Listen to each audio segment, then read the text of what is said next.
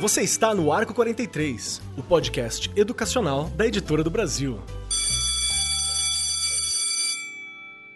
Saudações a todos os professores, professoras, profissionais da educação, alunos. Tem muito aluno que ouve a gente, viu? Tem um pessoal aí que está se formando agora como professor, universidade, também estão ouvindo a gente. Recebi uns feedbacks sobre isso. Este programa de hoje é para vocês. Nós vamos discutir algumas coisas aqui que talvez sejam um dos maiores medos dos novos professores, assim, aquele momento que eu vou encarar algo para além dos alunos. Hoje é dia da gente discutir sobre reunião de pais. E como sempre, aqui ao meu lado, no sentido figurativo, né? Porque nós estamos em isolamento social ainda. Estamos aqui de quarentena. Está aqui ao meu lado ela, a luz desse podcast. Ai, que delícia! Regiane Taveira. E deixa eu te falar, Rê, muita reunião de pais no currículo aí? Nossa, Muitas, muitas reuniões de pais. Com certeza. Para quem tá há 27 anos na rede, foram muitas reuniões de pais. Vou confessar que 27 anos de rede é quase o que eu tenho de vida, mas fica entre a hum, gente. Deus do céu, eu sei disso. mas isso faz parte. O que vale não é a alma, não dizem isso? Então eu acredito muito que o que vale é o que tá lá dentro, né? Porque senão a gente enlouquece. É muito bom estar aqui novamente para a gente poder discutir aí mais um tema super importante da educação. Os profissionais da educação têm muito medo da reunião de pais. E a gente que também tem um pouco, um pouco de experiência, continua com medo. Faz parte e é muito bom discutir esse tema. Perfeito. E como sempre, nós nunca estamos sozinhos aqui para ficar falando das nossas experiências. A gente sempre traz um pessoal que manja bastante sobre os assuntos. E hoje está aqui comigo a Meire Nocito, que é pedagoga, psicóloga, mestrando em psicologia da educação, lá pela PUC São Paulo, que eu sempre falo que foi onde eu fiz meu mestrado também. Tava com saudade, depois eu fiquei sem, agora tô ficando com saudade de novo. Diretora do Instituto Educacional do Colégio Visconde de Porto Seguro. Olá, Meire, tudo bem contigo? Tudo bem? Como eu... é que tá esse papo de mestrado aí, hein? Pra mim foi, foi, foi difícil, viu? O bagulho pesado. Falta pouco, falta pouco pra terminar. Eu sinto falta mesmo. Acho que é um momento que a gente pode criar muitos vínculos aí, pensar sobre a educação, né? Pensar com outros pares que não são pares da instituição que nós estamos. Só Acho verdades. Amplia muito a nossa visão de educação, de educação pública, educação de escolas particulares. Mas eu vou falar para vocês, esse tema me traz assim um grande desafio porque a gente vai colocar no nosso radar os pais como parceiros, né? E a uhum. Regiane fala desse medo. Que parceria é essa que a gente vai estabelecer? Mas tem alguns caminhos que dão muito certo. Eu acho que esse podcast pode ajudar os professores e os gestores a pensarem nesses caminhos. Eu tô aqui para ouvir isso, porque eu vou te falar que já tive reunião de pais, que até briga de mão de pai com pai saiu, hein? ah, eu também. É uma delícia. e também, para conversar aqui comigo, eu tenho ele, Carlos Walter Dorlas, mestre em ciências, bacharel em biologia, bacharel em administração escolar, diretor do Colégio Marista Arquidiocesano daqui de São Paulo e diretor do Instituto Professor Sem Fronteiras tem 25 anos só de administração pedagógica. Quanto tempo de reunião de pais será que você tem no currículo, hein, Carlos? Olha, nem vou falar que você colocou 5 anos de direção e 44 anos de exercício de profissão. Olha só. Olha só, não é dois dias, né? Tem reuniões inusitadas, tem de tudo. Cada uma das reuniões que a gente começa, se começa muito tenso, preocupado, né? uhum. né? Apesar, por mais experiência que você tenha, que você Sim. tenha tolerância para as perguntas, você sempre começa muito tenso, preocupado com, com os encaminhamentos, né? É porque é sempre uma caixinha de surpresa, né? A gente nunca sabe o que, que vai esperar. Na verdade, a vida é desse jeito, né? É, o Covid é, é esse é, ou a caixinha de surpresa, né? Nos afastou e ao mesmo tempo nos aproximou de, de outra forma. Exato. E vamos lá, para começar esse programa hoje, todo mundo já sabe, eu sempre jogo primeiro no colo da minha companheira Regiane aqui. Faz parte. Sempre vai para ela para responder. Vamos lá. Então, Rê, você que tá aí, coordenação, trocentos anos de sala de aula, já rolou reunião de pais de tudo quanto é jeito. Eu quero te perguntar uma coisa assim. É um momento importante a reunião de pais? Porque às vezes eu vejo o professor falando assim, poxa, lá vou eu da outra reunião. Às vezes eu vejo o pai falando assim, ah, lá vou eu na reunião do meu filho perder tempo. Eu já vi esse tipo de coisa acontecendo. É um momento importante? É um momento importantíssimo. Porque é um momento ímpar para a escola. A gente precisa dessa participação dos pais na escola e o momento da reunião de pais é o momento que a gente consegue trazê-los para a escola, né? Alguns, ainda a gente tem uns que escapam. Mas falando da importância, porque na verdade neste momento você vai ali ou iniciar uma relação com estes pais, né? Porque uma primeira reunião, o aluno é novo na escola, você está iniciando um vínculo com estes responsáveis, com estes pais. Ou você está reforçando já esse vínculo, né? Vai reforçar esse vínculo. Então é um momento que você vai ali abrir espaços para você poder contribuir, né, solucionar, buscar alternativas para ajudar no processo de ensino e aprendizagem e também dessa relação com as famílias. Então, assim, é, é super, super importante este momento dentro da escola. Perfeito. Eu entendo muito da importância, assim, quando eu paro para olhar sobre a escola numa visão mais holística, né? Uhum. Não ter fronteira entre família e escola. Mas a gente às vezes tem tanto medo quanto a isso, né? Deixa eu perguntar aqui para os nossos diretores de plantão. Vou começar com a Meire. Meire, você que tá aí de diretora já há um tempão também. Uhum. Por que que é importante? Tem alguma forma de explicar assim? Digamos que eu sou um professor que acabou de entrar na tua escola, Uhum. acabei de entrar para trabalhar no Visconde de Porto Seguro, cheguei lá. E aí eu olho assim e falo: Por que que é importante uma reunião de pais? Porque ninguém fala disso na faculdade pra gente, né? É verdade. E eu falaria para toda a equipe docente que a reunião de pais ela sela o compromisso das famílias com a escola e com a relação do processo ensino-aprendizagem. Então, o professor, quando ele tem essa oportunidade de conversar com esses pais, ele não está só. E eu acho que é importante também para as famílias entenderem qual que é o papel da escola e da família desse processo de aprendizagem dessas crianças. O que cabe a cada um de nós, né? E o professor, ele tem que ver esse lado, não só o lado da exposição, né? Porque muitas vezes o professor se sente exposto e avaliado no momento de reunião de pais, mas ele tem que olhar Verdade. esse momento como um momento de parceria. O que eu posso fazer para que esse pai e essa mãe consigam me ajudar nesse trabalho que eu vou desenvolver em sala de aula com esse aluno? E outra coisa que eu acho importante, a gente pensando na educação atual, é que os pais muitas vezes vêm à escola com formato de educação formal, sabe? A escola, eu vou levar meu filho lá, eu vou mensurar o resultado com nota, com trabalho, com passar de ano ou não passar de ano. Eu acho que o professor tem um compromisso de mostrar que a escola vai muito além disso. Porque a escola tem um potencial formativo importantíssimo. Então a educação formal passa pela escola, mas a educação passa pela família também. Por isso tem que ser feito um trabalho em parceria. Senão a gente não consegue formar nenhum indivíduo sozinhos, né? Uhum. Perfeito, perfeito. Às vezes eu percebo muito disso, que existe um- uma relação pedagógica também, não só de professor com aluno, mas também de professor com os pais. Porque às vezes os Sim. pais estão há tanto tempo longe da escola que eles viveram outra escola, né? Então você precisa reeducar também até qualquer relação com essa escola que a gente propõe a construir.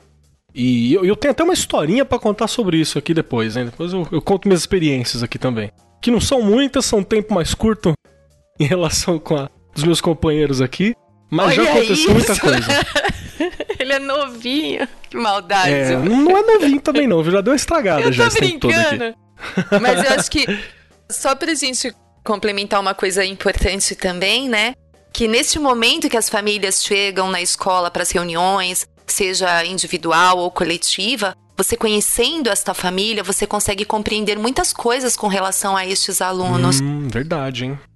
né, com quem ele vive, tem irmão, não tem irmão, né? A gente da rede pública, isso é importantíssimo e também acredito que da rede particular, claro. Você entender qual é a relação de família desta criança, porque aí você consegue também entender um pouquinho de comportamento, da aprendizagem desta criança. Você vai fazendo relações ali, né? Para poder entender o que acontece. Você monta um quadro mais complexo, né? Sobre quem é Sim. é aquele aluno, né? Sobre a, o, o que esse aluno está fazendo ali, o que, que ele busca, o que, que a família busca, Sim. quais são os planos. Como vive, né? Como ele Como vive, vive, isso é importantíssimo. Não dá para ser número, a gente comentou isso outro dia num programa, né, Keller? Não dá para ser número. Ele tem um nome, ele tem uma identidade, ele tem uma família, seja ela presente ou não, e a gente precisa compreender quem é este aluno.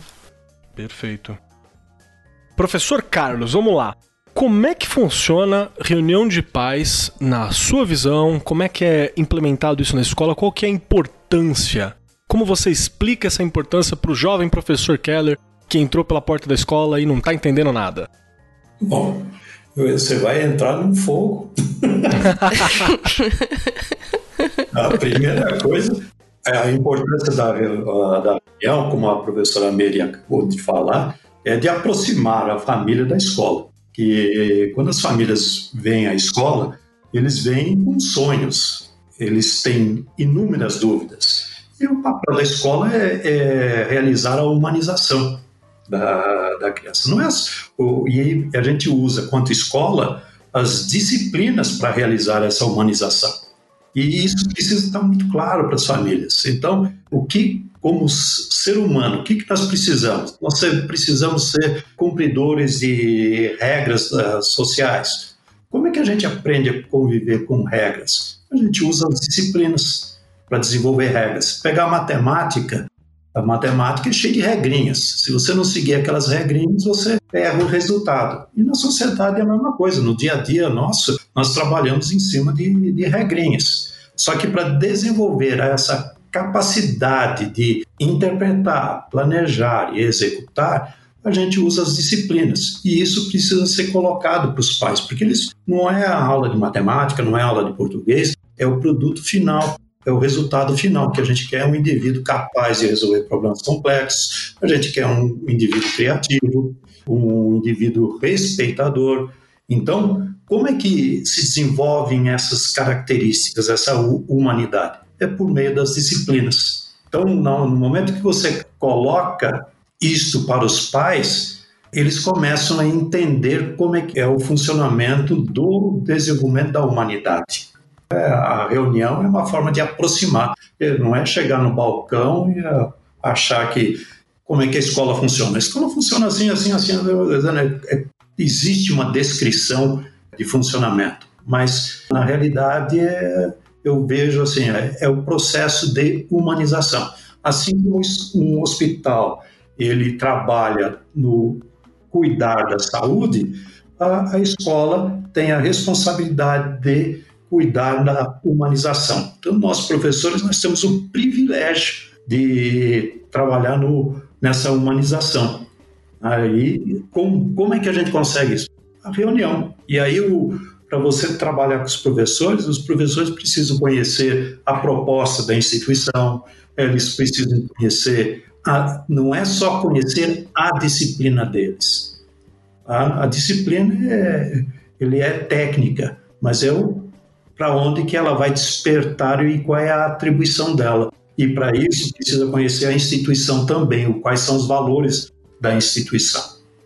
Nossa, que bacana, porque dá para entender que a gente está muito acostumado, ou é meio que uma quase que uma forçação das experiências que a gente acaba tendo ao longo da vida, de observar uma reunião de pais como um evento isolado, né? É um evento isolado da aula, é um evento isolado da, das reuniões pedagógicas em geral, é um evento isolado dos dias comuns e não é, né? Ela é parte de um processo educacional muito maior. É importante você apresentar um, um olhar e talvez um dos segredos seja realmente isso que, que a professora Meire puxou um pouquinho também, de mostrar que a reunião ela é um momento bastante especial, né? Ela não é um momento só pro forma. Não é um momento só de, ah, é só para cumprir tabela. Não, ela, ela tem uma, uma função, ela tem uma questão. É mais ou menos isso, Regiane, que você pensa também?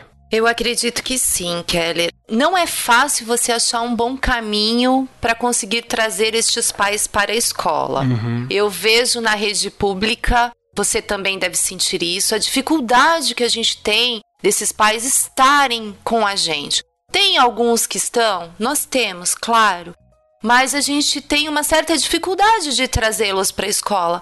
A vida, a gente sabe, de algumas pessoas é, menos favorecidas aí, não é fácil. Então a reunião de pais, não sei se você já passou por isso, mas eu já passei várias vezes.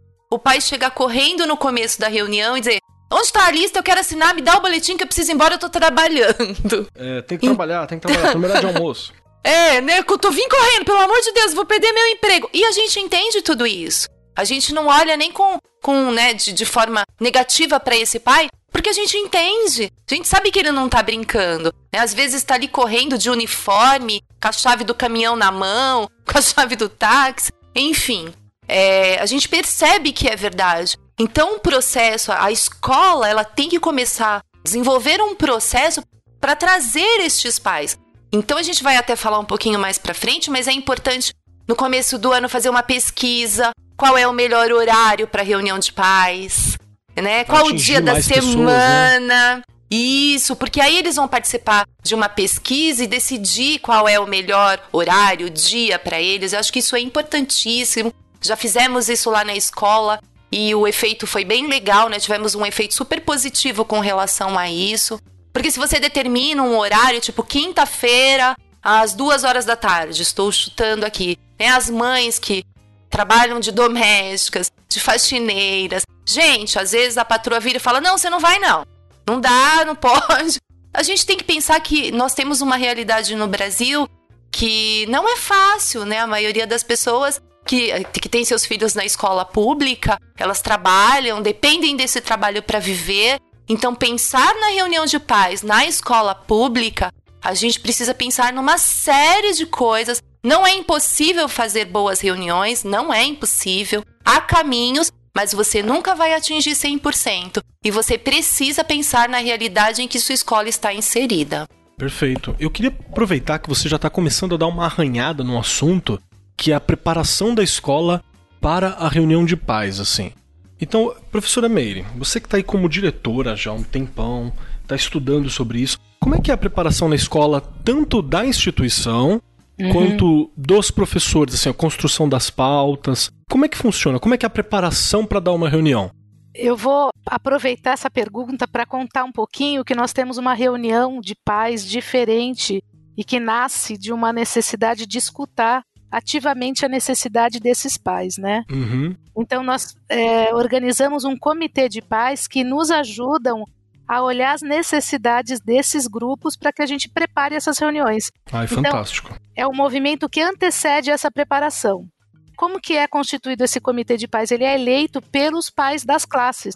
Então nós temos um representante de pais por classe que eu acho que isso é viável em qualquer instituição particular ou pública. Uhum. E nós escutamos as demandas desses pais em relação à turma, preocupações em relação aos itinerários pedagógicos, expectativas de aprendizagem, dúvidas do dia a dia mesmo, né, da sala de aula. E a partir desta demanda, nós organizamos reuniões que nem sempre são iguais para todas as turmas. Eu tive uma experiência muito interessante de famílias que estavam preocupados em lidar com situações de erro das crianças em atividades de lição de casa. E essas famílias trabalharam uma reunião, o tema como lidar com o erro. Entende? Então, assim, as reuniões de pais, elas são preparadas muitas vezes pela instituição, porque a gente precisa apresentar essa instituição para os pais, falar quais são os valores da instituição, qual é o projeto político-pedagógico da instituição, e às vezes é uma demanda que nasce do grupo de pais, que eu acho que a Regiane trouxe isso como algo importante, que é essa escola democrática mesmo, que vai olhar para aquela necessidade ou daquela comunidade ou daquele grupo específico. Nossa, e como você faz um processo educativo dos pais diretamente, né? Porque você atua naquilo que você percebeu a necessidade. Eu, eu adorei isso. E não é uma coisa complicada de ser implementada, né? Não é. E é democrática por quê? Porque quem elege esse pai é o grupo. Porque às vezes tem pais que acabam falando em nome do grupo, mas eles não representam hum, essa fala. Olha só, você já mata um problema que pode surgir, né? Que é Sim. aquele pai que toma para si um bastião que nem é dele, na real. Exatamente, que ele fala individualmente algo que ele traz como coletivo, né? Então, no momento que o grupo elege esse pai, esse pai assume o compromisso de representar de fato esse grupo. Então, é uma experiência que eu acho que vale a pena as escolas experimentarem e favorece também o retorno dessas conversas, porque esse pai que participa dessa reunião, ele compartilha com os outros pais em grupos de WhatsApp, enfim, da forma que ele achar melhor, ele compartilha quais são as discussões que foram trazidas e como a escola vê esses pontos. Eu acho que viabiliza e agiliza a comunicação entre escola e família. Então é uma experiência que eu gostaria de, de trazer que antecede muitas vezes a formatação de uma reunião de pais, né? Nossa, gostei muito. Professor Carlos, como é que é a preparação aí na tua escola? Marcos, isso depende da época, né? Então, ó, você tem no início do ano a acolhida, né? Que, onde que você apresenta o, a proposta pedagógica daquele ano, como é que vai ser ter trabalhado o, o ano letivo. E normalmente, após essa reunião, antes da segunda, nós fazemos o quê? Um levantamento, a gente manda um e-mail para os pais solicitando sugestões de pauta para a reunião. E aí nós organizamos um, a programação para a elaboração da reunião. Então pegamos os temas mais necessários para as famílias, é a questão de erro, é a questão de bullying. É, então, os temas que são ah, levantados pelos pais é que vão conduzir a orientação da, da reunião. Acaba sendo mais uma reunião tecnicamente mais personalizada e de sala, né? assim como a professora Meire e a Regiane acabaram colocando aí, que é mais um trabalho mais personalizado, porque é, cada sala de aula ela tem as suas características, ah, você tem um plano de trabalho anual, todas as salas são iguais, mas o desenvolvimento em cada sala de aula ela tem suas peculiaridades e isso precisa ser identificado. Muitas vezes as crianças chegam em casa com alguns, uh, algumas situações que, se a gente não ouvir os pais, a gente está passando por longe. E é um dos motivos das famílias acabarem não vindo às reuniões. Então a reunião ela tem que ter significado e isso nasce da consulta às famílias, né? Nasce da consulta. Olha só como é diferente, né? Quem está na, na direção já há algum tempo, né? Eu como professor, eu acho, a gente já fez várias pesquisas, né, entre os alunos, até para a gente entender melhor, mas eu nunca tinha pensado sobre fazer uma pesquisa sobre pais, né? Um olhar uhum. que não estava no meu escopo, né, como professor, olhar tanto para a figura dos pais, eu acabo olhando mais para a figura dos alunos, né? E, e como uma coisa simples como uma pesquisa já pode auxiliar tanto para você entender, melhorar a presença, melhorar toda essa estrutura, né? Com certeza. Cara. Vocês que estão na direção tem que ter uma visão completa mesmo, né? Não tem jeito.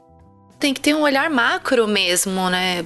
Senão você, e claro, depois você vai olhando especificamente para cada turma, mas você precisa estar tá bem preparado, fazer reunião com os professores sobre como o que vai ser desenvolvido na reunião. Então a gente costuma, pelo menos 15 dias antes, preparar a pauta da reunião, todos juntos ali no horário de ATPC, para que todo mundo tenha em mãos e também coloque, olha, precisamos falar disso, né, disso.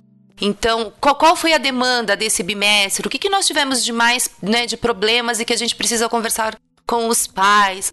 E esses professores também, aí emendando um pouquinho, precisam estar preparados com relação a conhecer cada aluno, né? Saber quais habilidades eles conseguiram alcançar.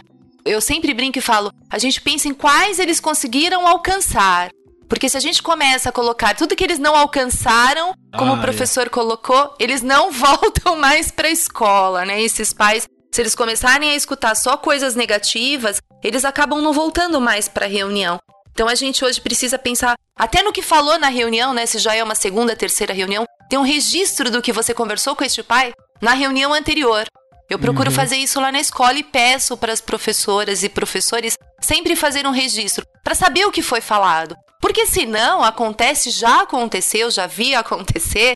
Mas nossa, no bimestre passado a senhora não me disse isso ou o senhor não me falou isso. Então você precisa ter um registro do que conversou com esse pai. Às vezes são tantos alunos e você acaba confundindo e não pode ser confundido, né? Você precisa saber de quem você está falando, o que você está falando, o que aconteceu de intervenção na aprendizagem desse aluno naquele bimestre e realmente acompanhando isso para que no dia da reunião você possa esclarecer as dúvidas e contribuir ali com o processo de ensino e aprendizagem deste aluno. Você já apontou uma outra coisa que eu acho importante também, assim. Você falou sobre como às vezes a gente não planeja bem uma reunião, se a gente não tem um olhar bacana, né, sobre o que, que vai ser um objetivo muito claro do que é a reunião, a gente pode acabar cometendo alguns erros que fazem com que os pais não venham mais. E aí pronto, né? Você perdeu o pai, acabou, uhum. você não uhum. consegue trazer família mais. Com certeza. É bem complicado essa postura. Tem que ter um planejamento, né? É necessário um planejamento. Tudo necessita de um planejamento. Ah, hoje é minha reunião de pais. Pego ali o diário e vou para a sala. Não dá para ser assim. Eu preciso ter o meu diário de bordo com as anotações, né? O que foi organizado. Não é só isso também. Acho que o professor colocou a primeira reunião do ano, por exemplo, precisa de toda uma organização da direção, a direção precisa conversar com esses pais, apresentar os funcionários da escola, quem faz o quê. Isso é importantíssimo, até para todo mundo se sentir pertencente, né? Àquela comunidade. Então você apresenta todo mundo, fala do trabalho da escola, coloca ali, né, se usa uniforme, se não usa uniforme, quais são os horários, o que precisa ser respeitado. Então tudo isso é combinado na primeira reunião. E aí depois as outras reuniões também é importante que esses gestores também conversem com os pais antes deles irem para a sala, pensar em dinâmicas, pensar em filme, em música para começar uma reunião, todo mundo ali, né, todos os pais no pátio. Tem muitos caminhos que dá para ir modificando o formato de uma reunião de pais e deixando ela mais atrativa. Uhum. Até porque você tem que ter uma jogada de cintura, né? Vou dar um exemplo aqui de um problema que eu tive em reunião de pais. Eu tinha uma aluna, que eu não vou citar nomes aqui, vou, vou chamar ela de Senhorita S. A aluna Senhorita S. Adorei. A aluna é. Senhorita S era uma doideira, assim, era uma bagunceira de, de mão maior, mas é sério, de deixar ruborizado qualquer outro bagunceiro que a gente tinha na escola. E a mãe dela, uma vez a gente falou assim: ah, não, vamos chamar a mãe na reunião tal para conversar. Eu era coordenador da sala. Eu falei: opa, pera aí que a gente já chama a mãe agora. Na reunião a gente conversa, ela não pôde vir, mas ela veio na reunião de pais. No dia que ela veio na reunião, ela já estava tão acostumada a tomar paulada por causa da senhorita S que ela já vinha meio violenta, armada. sabe? Arredia, armada. armada é. claro. É. E aí eu lembro que teve uma vez que ela, ela chegou na sala e falou assim: Não, tem que ir embora logo, me dá logo aqui pra assinar que eu vou embora, porque não adianta nada pra conversar, não sei o quê. E ela irritava os outros pais também nisso. Aí acabava que ela tumultuava a reunião inteira, né? Sim. Então ficava bem difícil, porque se você deixa ela, sei lá, assinar e vai embora, acabou. Outros vão querer fazer o mesmo. Aí eu lembro que na hora eu falei assim, eu olhei e falei, quer saber? Eu vou tratar todo mundo igual o aluninho do oitavo ano, sétimo ano.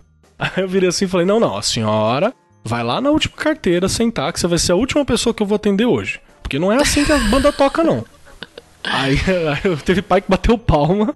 Aí a gente teve uma reunião, ela assinou. Na reunião seguinte, ela entrou quietinha, sentou, conversou comigo. Ah. Na hora de ir embora, ela virou pra mim e falou assim: Hoje eu me comportei, né, professor? Eu falei: Hoje se comportou, na próxima você vai ser a primeira. Aí na última reunião de bimestre, ela foi a primeira. Isso é uma brincadeira, mas são tumultos que podem acontecer, né? É, o educar os pais faz parte também. Não tem jeito. E, Meire, você teve algum tipo desses tumultos ou coisas que você falou assim: olha, isso não funciona numa reunião aqui? Sim, porque é, quando você traz essa questão, se a gente tem uma reunião individual, e aí eu fico pensando no colégio que é privilegiado porque tem uma equipe de orientadores educacionais para atender esses pais, né? Porque Ai, quando você traz a, a, história dessa mãe, eu fico pensando que a rede de apoio não funciona para ela. Uhum. Que a escola não consegue trabalhar nessa rede de apoio porque a escola só traz a queixa. E aí ela, ela não consegue sentir na escola um apoio para tentar buscar um outro caminho. Ela só se sente acusada, né? Sempre acuada. A cobrança, a culpa. Então, é, e eu falo muito porque meu trabalho de mestrado passa muito pelo processo de humanização da escola a partir do papel do orientador educacional. Que ele escuta as vozes da escola, escuta as vozes da família, dos professores, dos alunos, né? E ele consegue sentir um pouco essa temperatura para poder fazer essa mediação. E no caso dela, é, de fato, já, já vivemos essa situação, mas já que nós vivemos num colégio, que mesmo tendo a escola da comunidade, nós temos orientadores educacionais que cuidam desses casos, individualmente, essa família não chega a atuar dessa forma no espaço coletivo, porque ela tem um espaço de vazão para que isso aconteça e, e o espaço protegido também. E é difícil. Agora, não que nós não tenhamos em reuniões coletivas pais que ficam trazendo as expectativas frustradas, as suas angústias no meio da reunião. E que é necessário, de fato, colocar o limite, como você falou, e falar: olha, esse assunto a gente vai deixar para tratar no final da reunião, quando a gente encerrar as questões que são pertinentes a, ao grupo, né, à série, enfim. Então, o limite precisa ser posto, mas eu também acho que dá para a escola pensar como a gente faz essa rede de apoio. Tem escolas públicas, não do estado de São Paulo, mas de alguns municípios que têm orientadores educacionais. E eu acho que é algo que a gente precisa visitar, essa necessidade, sabe? Para dar um suporte para esse professor. Ele fica muito sobrecarregado com questões de outra ordem também, né?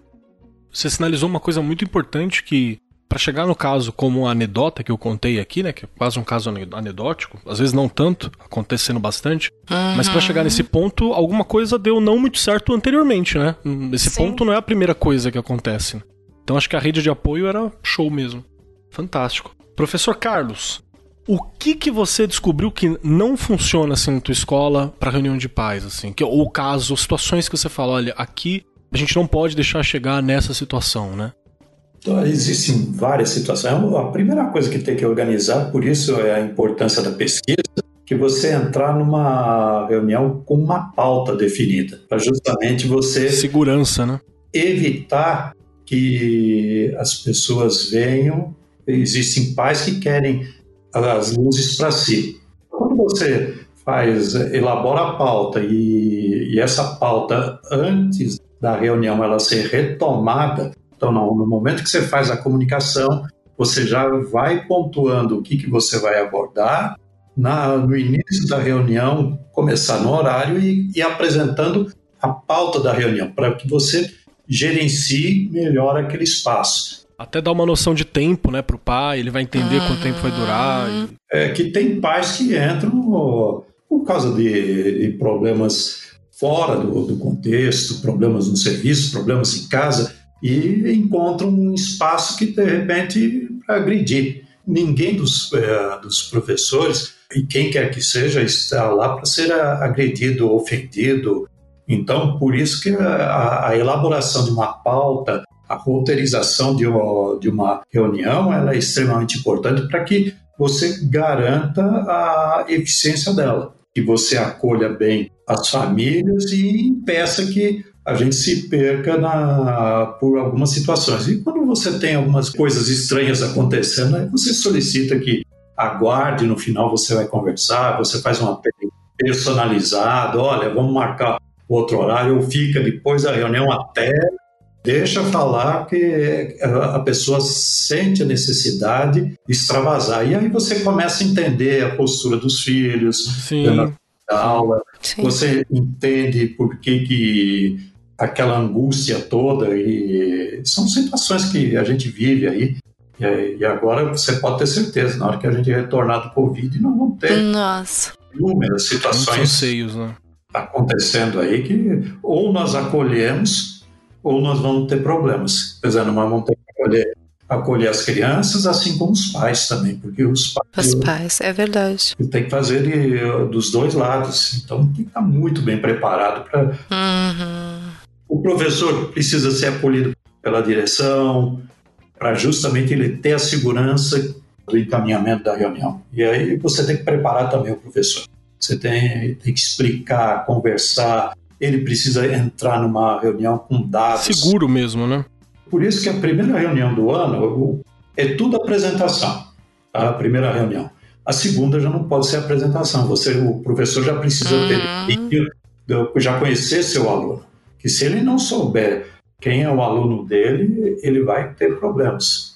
E para isso existe todo um trabalho que a gente acaba realizando junto ao professor, orientando o professor, passando dados para que ele se sinta mais seguro para realizar a mesma, né?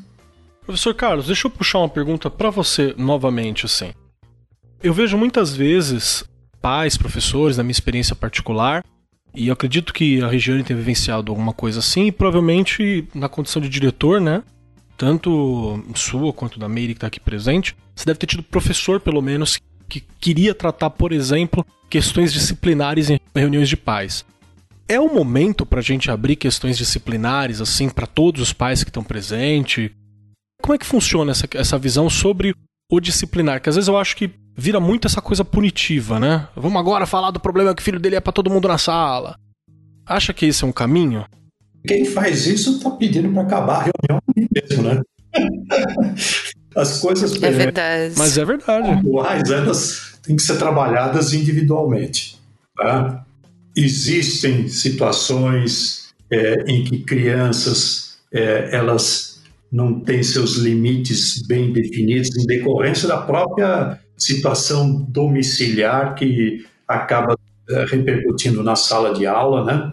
E que não é o, na reunião que seja um, o fórum para levantar situações particulares. A situação particular ela tem que ser tratada de forma particular e o professor ele precisa saber, por isso que eu digo, o, o professor ele precisa estar muito bem municiado, saber o que ele vai tratar para evitar que essa reunião vire um campo de batalha, que não é espaço para isso. Ninguém vai ganhar com isso.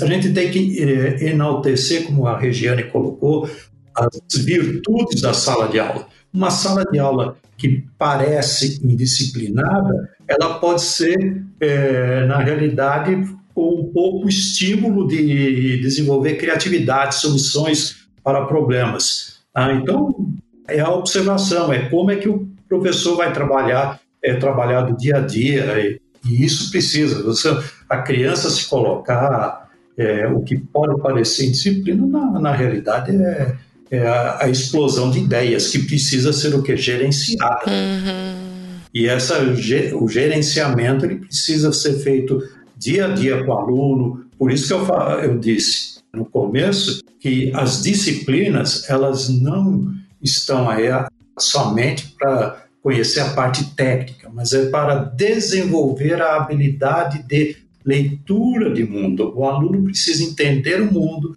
ele precisa entender as regras de convivência e a partir daí ele precisa executar. Então as disciplinas elas servem para desenvolver essa habilidade.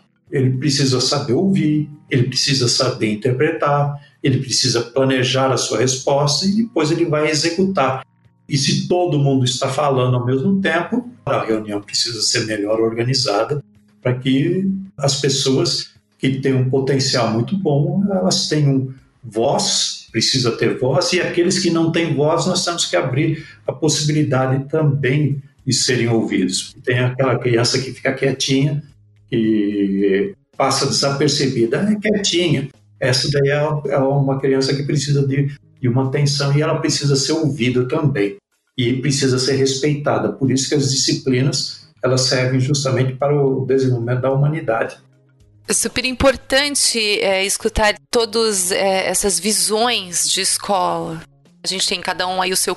Né, estamos num contexto, nossas escolas estão inseridas em um determinado contexto, e como é bom ouvir experiências, que são né? diferentes das nossas. Né? E a gente também ir aprendendo aí o tempo todo que eu acho que escola é isso, a gente está o tempo todo aprendendo, aprendendo e aprendendo. Eu queria perguntar para professora Meire também, que muita experiência de direção. Essa questão mesmo do em que momento que um assunto é levado para reunião de pais ou qual tipo de assunto que na verdade ele é um assunto particular.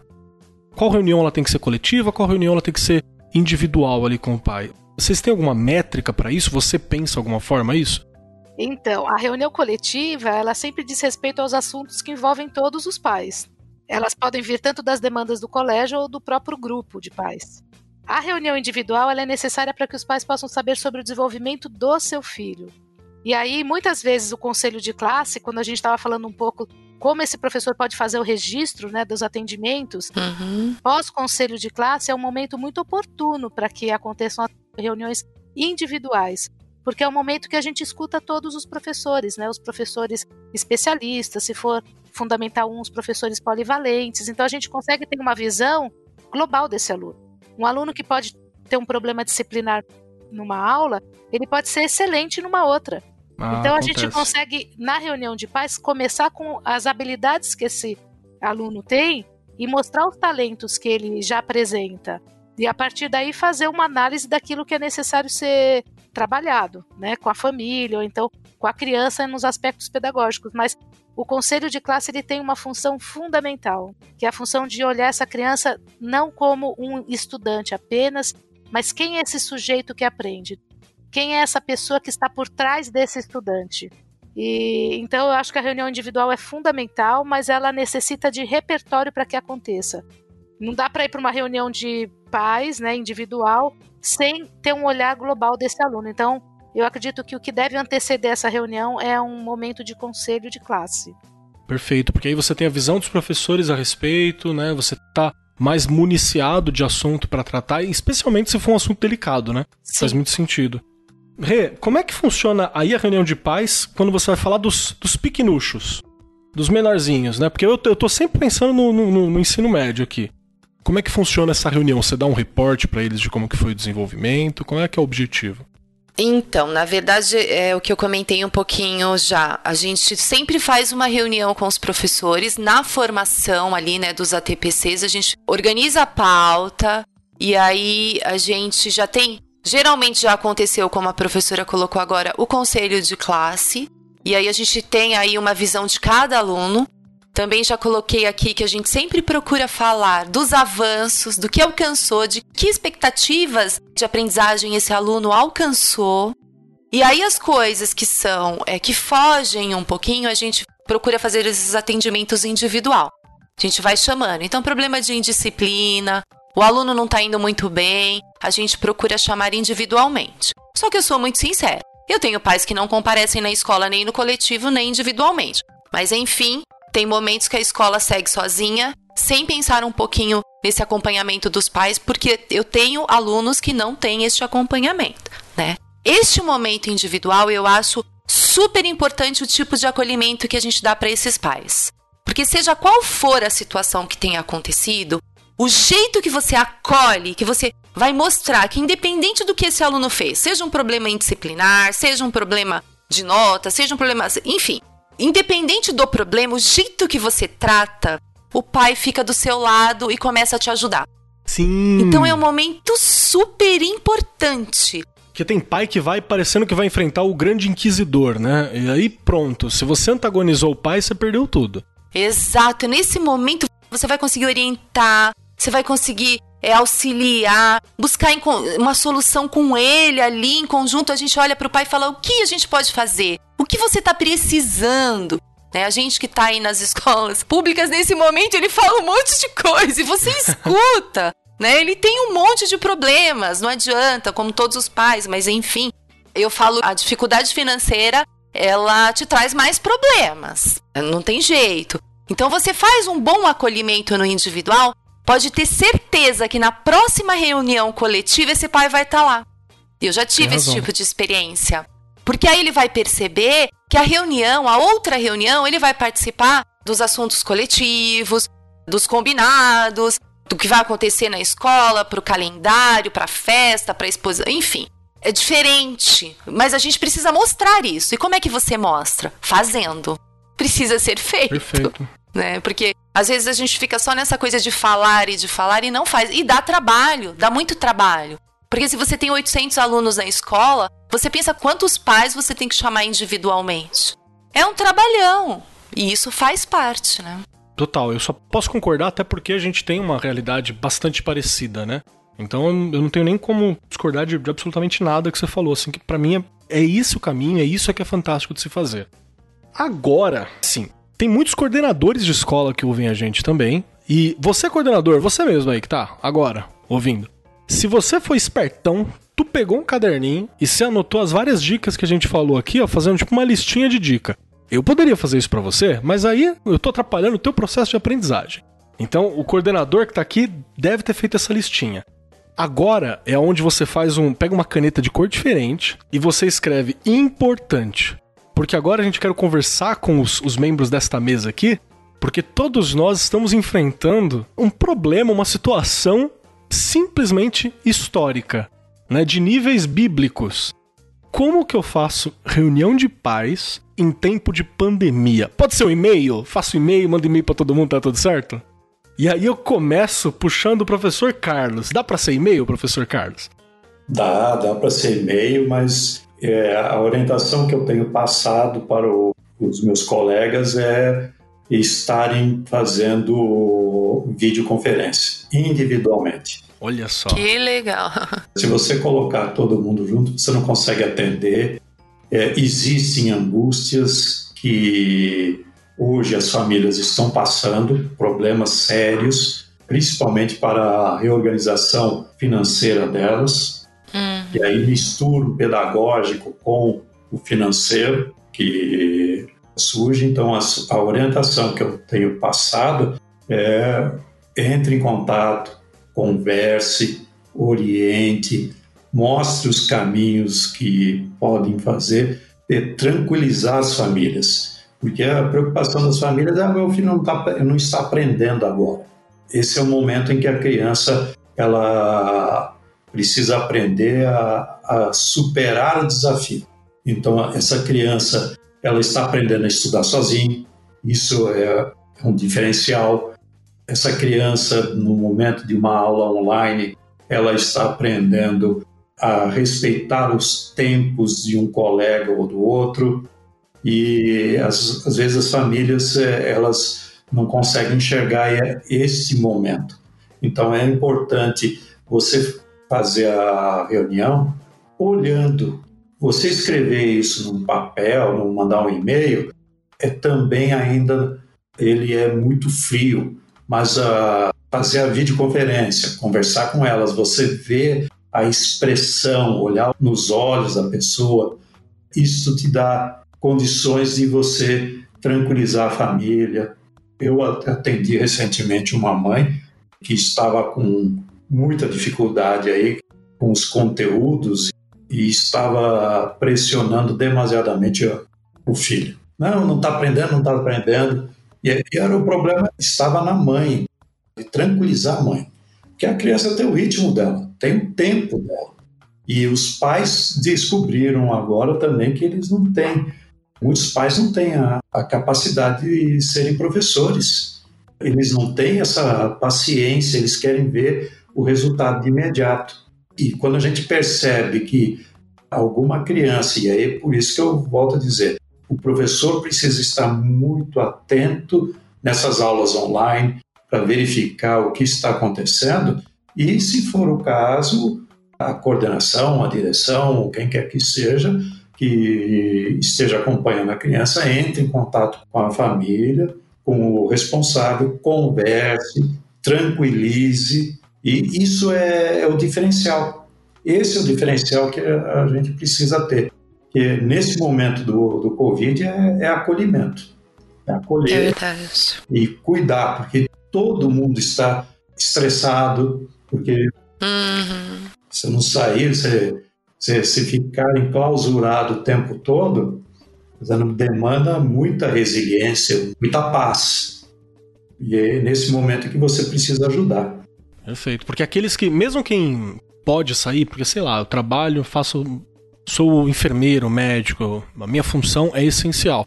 Você também não consegue sair com paz, né? Porque você sai com a noção de que você está se arriscando. Se você fica em casa, você está com a noção de que há problemas. Então, não tem uma, uma situação saudável e, e mega confiável e tranquila, né? Sempre tem essa ânsia.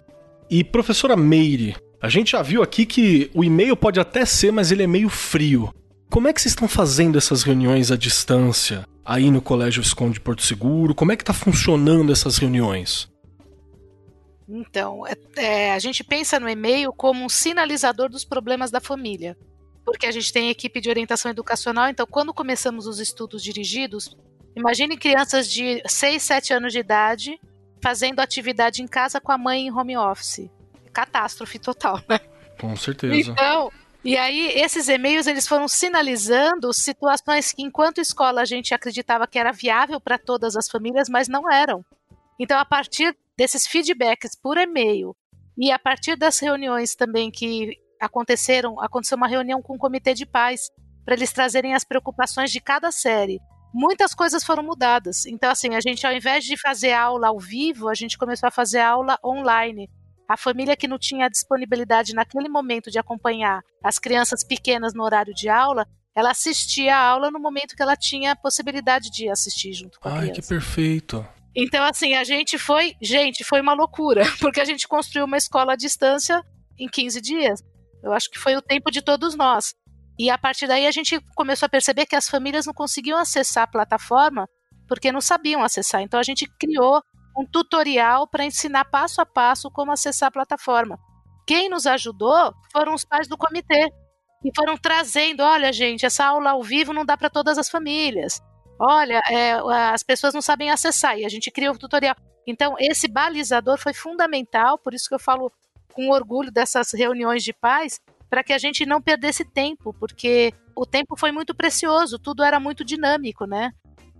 Então a adequação de toda a proposta pedagógica e do estudo à distância foi feito pelos feedbacks por e-mails e pelas necessidades trazidas pelos pais do comitê. Cara, eu adorei isso. É uma coisa super simples, assim, de se fazer, Uhum. né? Uhum. Mas é pra você poder adequar qual é a tua aula exatamente pra se encaixar aquele seu público. Porque eu tô vendo muito isso atualmente, né? O Estado oficialmente voltou recentemente, na época dessa gravação. A gente tá uma semana praticamente voltando às aulas em teletrabalho no estado de São Paulo, né? Eu vejo que tem muitas medidas que são boas, né? Mas elas estão vindo e simplesmente elas não estão levando em conta as milhões de micro-realidades possíveis, né? Porque não dá pra levar em conta, né? Uma medida que tá vindo de cima assim, você não tem como adequar ela com facilidade. Então, olha que coisa simples. A existência de um comitê de pais, ele já te antevê em certos problemas, já te dá aquilo na mão pra que você tente consertar coisa que você não teria nem olhar. Uhum. Perfeito. Nossa, eu achei muito legal. O que você achou, Rê? Muito bom, muito bom. Eu, eu vou anotando aqui, né? Porque aí você já vai pensando em alguns caminhos que você sabe que não são fáceis. Eu, na verdade, essa semana toda estou tendo contato quase presencial com os pais. Nós estamos entregando material para as crianças, porque aqueles que não têm acesso à internet, não têm computador, a gente tem apostilas que a gente está entregando junto com um livro para leitura. E também já separamos alguns materiais das crianças que estavam na escola. E a gente fez por ano, primeiro, segundo, terceiro. A gente está entregando amanhã, a gente entrega para os primeiros e, e segunda-feira que vem a gente termina, entrega para os terceiros anos. Mas eu tô tendo contato, a gente tá tendo todo o cuidado do mundo, tá de máscara, de luva. Mas a gente tem conversado com eles assim ali, ó, pessoalmente, o que a gente escuta o tempo todo, que o Keller colocou agora muito bem. Mas, dona Regiane, que eles falam assim, né? Ô, dona coordenadora, eu não tenho computador, eu não tenho celular, meu celular não baixa tal aplicativo. Porque o governo organizou aqui do estado de São Paulo o aplicativo, o centro de mídias, e eles também conseguem acessar pelo YouTube, tem um canal que eles conseguem ver as aulas. Só que tem muita gente que não tem recurso. Então a gente fica escutando, como o Keller falou agora, e pensando em alguns caminhos, aprendendo as soluções, mas não é para todo mundo, né? A gente sabe disso. Então, faz parte aí da nossa realidade, a gente tem que ir aprendendo a lidar com elas, e não é fácil. Eu tô saindo aqui dessa reunião com a ideia do comitê, né? Nós temos a escola da comunidade. E sabe um- uma alternativa interessante para os alunos maiores? É o comitê de alunos. Uhum. Ah, Os é. professores têm o contato desse aluno representante de classe e ele pode socializar as informações no grupo de WhatsApp com os colegas. É uma alternativa que vem funcionando também para facilitar esse diálogo, né? Eu vou dar Uhum. até um exemplo com base nessa sua, nessa sua ideia de uma coisa que funcionou pra mim, aqui na minha realidade, né? Como eu dou aula para ensino médio, primeiro, segundo e terceiro ano, é um pessoal que já tem o celular próprio, né? Tem acesso aos seus próprios objetos. Então a gente acabou percebendo que uma das melhores técnicas de troca com eles eram os grupos. Então vários dos grupos de alunos que eram deles mesmo, pra passar cola, pra mandar foto, pra ficar brincando um com o outro, acabaram virando as salas de aula também. É por lá que a gente tá enviando os arquivos e a gente copitou o grupo deles pra gente, né? A gente falou, é nosso, vem cá. Já era, faz outro aí. Muito bom. E é dali que a gente tá tentando se virar. Porque era a ferramenta que alcançava todos. Mas foi um processo Muito mesmo de bom. ouvir eles, porque antes a gente pensou, vamos colocar na internet, num blog, num site, e eles vêm aqui pegar. Só que a real é que a gente tem muitos alunos que a internet é WhatsApp, Facebook e YouTube. Acabou. Uhum. A ideia de um site, ela não é mais uma uhum. coisa comum. Então, é meio que se adequar à realidade com aquilo que tem, né? Mostra como é Sim. importante esse negócio de ouvir. É que acho que você colocou muito bem, a gente está se virando, adorei. a gente está se virando. É verdade, né, gente? A gente não tinha nada disso programado, claro que não. E a gente está se virando. É perfeito. Mas o professor, o professor é aquele que faz ao vivo. A gente está aqui com gerações de professores. Alguma vez a gente não teve que se virar? Pois é. então. Sempre teve aí. Antes da entrada do programa, eu estava conversando um pouquinho com a Mary. Eu estava dizendo que a nossa geração, vocês que são mais novos, mas nós somos hoje um exemplo para as nossas crianças da seguinte situação. Na faculdade, nós aprendemos a resolver problemas. Ninguém aprendeu a ser youtuber, ninguém uhum. nada de plataforma. E diante desta situação, nova situação, o que, que é que nós fizemos? Nós sentamos e resolvemos o problema. Nós estudamos, nós buscamos encontrar um caminho para garantir a aprendizagem deles. Esse hoje é um exemplo para os nossos alunos, porque diante de uma situação adversa, diante de uma surpresa, você não pode ficar estagnado. Então é o momento em que você vai buscar e eles terem diante do, dos seus olhos agora professores que estão mostrando que na dificuldade eles foram buscar uma solução. Um compartilhando experiência com o outro, um ajudando ao outro. Unimos os colegas, tá? aqueles que tinham mais dificuldade estão sendo ajudados pelos aqueles que têm mais facilidade. Como é que faz o link, como é que posta, é, um colaborando com o outro para que as crianças tenham oportunidade de se desenvolverem pedagogicamente. Tenho certeza que existem inúmeras dificuldades, inúmeras. Tem famílias aí que tem um computador e o pai tem que trabalhar no computador, o uhum. aluno tem que ter aula quando tem o computador. Exato. Então, a gente deve buscar encaminhamentos, assim como a Regiane colocou, ó, nós estamos mandando material para casa, bacana, mas vocês não. O principal que estamos vendo agora é que nós não estamos deixando ninguém para trás. Isso. Pode ser que não seja a melhor aula do mundo, mas não estamos deixando ninguém para trás. Verdade. Estamos aprendendo e isso precisa ser valorizado, isso precisa ser compartilhado. Nesse momento aí é a grandiosidade da postura de um educador desenvolver, é tirar de dentro algo que não é só conteúdo, é muito mais do que isso, é a humanidade, é o respeito. Fantástico. Esse é o mundo que eu quero viver, é o mundo que eu desejo pós-Covid também, viu? Professora Meire, pra gente já estão encaminhando já pros finalmente, né? Eu tenho uma, uma outra pergunta.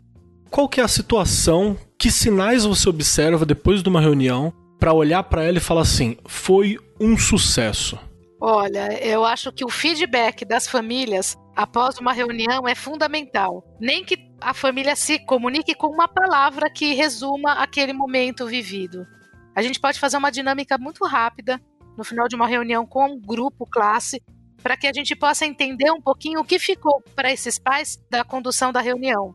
Ou, se a, a escola tiver uma outra condição, que a família responda pelo WhatsApp, pelos aplicativos, dê um feedback escrito, com uma métrica dos pontos que foram trazidos, o conteúdo da reunião, como que foi a apresentação, a clareza dos objetivos da reunião, enfim, e sugestões e, e questionamentos sobre o encaminhamento da reunião.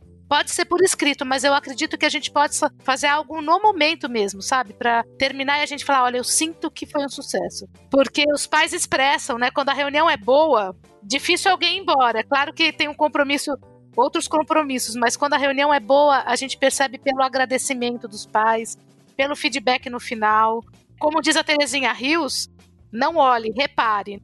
E ela fala muito disso, do reparar, né? Então a gente tem que aprofundar o olhar quando a gente termina a reunião, a gente sente o clima que foi essa reunião e como as famílias saíram, né? Então é importante a gente desenvolver esse olhar. Rê, pra você, o que que é que você olha e fala assim, olha, foi uma boa reunião? Primeiro, os pais compareceram? Qual é a porcentagem? Tá. Os pais compareceram. Opa, né? Oh, naquela sala ali só vieram seis. Meu Deus do céu, tem 30 alunos. A minha métrica é se não teve briga. Se eu não apanhei, tá tudo certo. Pronto, também, claro, né? E daí também se teve ali uma. Porque logo após a reunião, a gente também faz uma discussão sobre como foi a reunião com os professores. Então a gente sempre Boa. faz alguns questionamentos, né? Houve uma participação ativa dos pais na reunião? Ou eles ficaram sentados ali só ouvindo? Qual foi a dinâmica? Deu certo essa dinâmica? O texto que foi lido, qual foi o feedback que os pais deram com relação ao texto? Essas coisas são importantes e precisam ser pensadas, né? Os pais estão compreendendo quais são suas responsabilidades com relação ao processo de ensino e aprendizagem do seu filho? Estão entendendo, compreendendo isso nas reuniões? A gente precisa fazer esse tipo de levantamento após as reuniões. É, a gente faz aqui na escola também, e realmente não é nem só fazer o levantamento, né? É aquela coisa da, de todos os professores estarem focados e preocupados e ligados numa Uhum. evolução né, da qualidade da reunião. Porque você já disse isso uma vez aqui, que não é só falar por falar, né? Preciso ter esse educar também do professor, né? De todo mundo. Muito bom, Rê, concordo contigo novamente. E professor Carlos, pra você, o que é um indicativo de sucesso numa reunião? Um sorriso. Simples, né? Eu vou te dizer algo que. Primeiro é o feedback, né? O feedback é importante para você direcionar, primeiro, a pesquisa, para iniciar a reunião, e o segundo, na hora que você faz o fechamento, para você reavaliar a próxima. Teve uma reunião, principalmente, isso é, é hábito na, em escolas que mantêm é, educação infantil, para realizarem as reuniões e colocarem os pais sentados naquelas carteiras baixinhas. É verdade. Que eles não conseguem nem levantar depois. Não aguentei. Então, hoje eu, em todas as vezes, eu coloco, coloque, mude o mobiliário. Ou você muda o local da reunião, muda o mobiliário. Verdade. Porque você imagina, no meu caso, que eu tenho 1,90m, você imaginar sentar numa cadeira daquela. Achar que sentar naquele mobiliário é para o pai sentir como é que o filho se sente, ele está errado. Verdade. É coisa mais simples, é, é você preparar o local para receber. O local ele tem que estar muito bem organizado, ele precisa ser acolhedor e começa o local onde que senta. Tem um tipo de roupa que as pessoas veem que dificulta sentar num mobiliário daquele que algumas escolas eh, acham que aquilo é normal e não, não é adequado. E na hora que você conversa com os pais, que você só trocou o mobiliário, colocou uma cadeira diferente e eles saíram de lá satisfeitos, eles vão falar, pô, eu me senti mais confortável, mas você, você já ganhou a, a sua reunião. Na próxima reunião, ele vem mais gente também. É onde que você senta, é o local, ele tem que estar preparado para receber. Você tem que planejar detalhe, roteirizar. Detalhe. Roteirizar é o principal, é pensar detalhes, todos os detalhes, como diria o Hitchcock, né? Roteiriza, roteiriza, roteiriza, e aí você faz o fechamento, que é é a sua produção. E no final você vai ver que o pessoal adora, O sorriso vai estar lá, né? o- a felicidade, as pessoas contribuindo, depois você vê na criança a participação das famílias, o rendimento da criança na escola é totalmente diferente. São detalhes. O êxito de, de uma reunião é ele está efetivamente no, no detalhamento, na roteirização, na pesquisa e no feedback. E aí você vai arrumando. E você sempre vai ter uma surpresa. Mas que as surpresas sejam boas, né? Sim, sim, eu, eu gostei Verdade. muito dessa, dessa proposta mesmo de preparar tudo, né? Não é um dia qualquer, né? Não é cheguei, ai, pega o caderno da reunião e vai pra lá. Não. Você não vai me receber na tua casa sentado, né? Não é? Tem razão.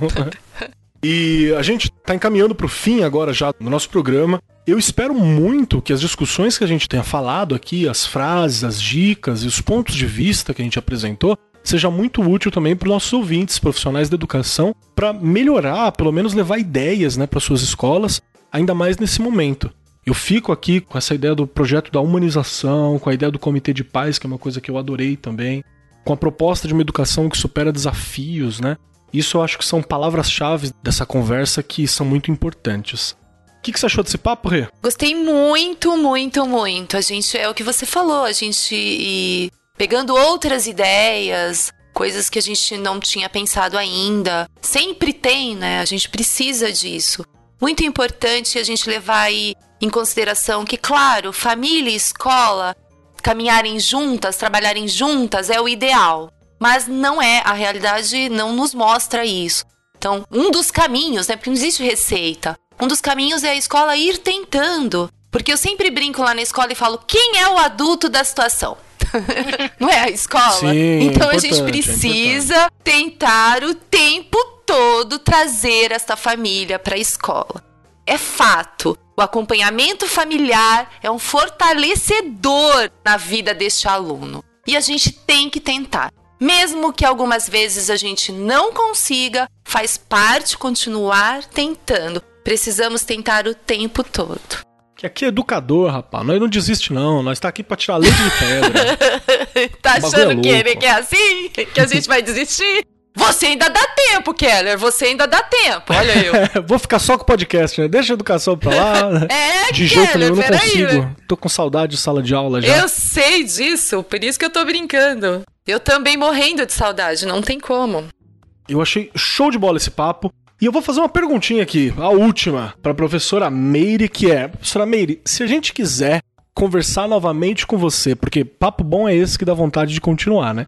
Quiser conversar novamente com você, eu espero ter a chance de poder chamar você novamente para sentar com a gente nessa cadeira. Quem sabe uma hora dessa presencial, né? Espero que logo a gente consiga estar juntos no nosso estúdiozinho. Por favor, né? Com certeza seria ótimo. E se algum professor, coordenador, diretor que estiver aqui agora ouvindo o podcast quiser te contatar até para tirar algumas dúvidas ou poder pedir uma informação a mais, você tem algum canal de contato para as pessoas te encontrarem? Sim, pode me mandar um e-mail. O meu e-mail é meire.portoseguro.org.br. Perfeito. Então, qualquer coisa. Vai ser um prazer poder ajudá-los. Bacana. Professor Carlos, a gente pode fazer o mesmo com você? Chamar uma hora dessa para sentar aqui, tomar um café com a gente na nossa sala presencial, espero que em breve, e também contatar você se necessário? Com certeza. Eu gosto de trocar experiências, como eu disse, partilhar minha experiência aí um pouco. E eu agradeço, viu? Porque eu preciso. Com certeza, eu também. Tudo. E tem algum e-mail, algum canal de contato? carlos.dorlas, com dois S no final, arroba colégiosmaristas.com.br. Perfeito. Quem quiser encontrar eu e a Rê também, a gente sempre tá salvo no post aqui, mas pode vir falar com nós. Pode, com certeza. Estamos à disposição. Muito obrigado por esse programa, gente. E saúde a todos. Você ouviu Arco 43, uma iniciativa da Editora do Brasil. Nosso compromisso com a educação brasileira começa pelo nome. Este programa foi apresentado por Marcos Keller e Regiane Taveira. Direção de Rodrigo Grola. Gravação e edição André Plácido. Produzido pelo Departamento de Marketing da Editora do Brasil. Gerência de Marketing Helena Poças Leitão. Coordenação de Marketing Léo Harrison. Siga-nos nas redes sociais: facebook.com/barra Editora do Brasil, twitter.com/barra Editora do Brasil, instagram.com/barra Editora do Brasil underline oficial youtube.com/barra Editora do Brasil. As opiniões expressas no programa são de responsabilidade dos respectivos convidados e não expressam necessariamente a opinião da Editora do Brasil ou de seus colaboradores.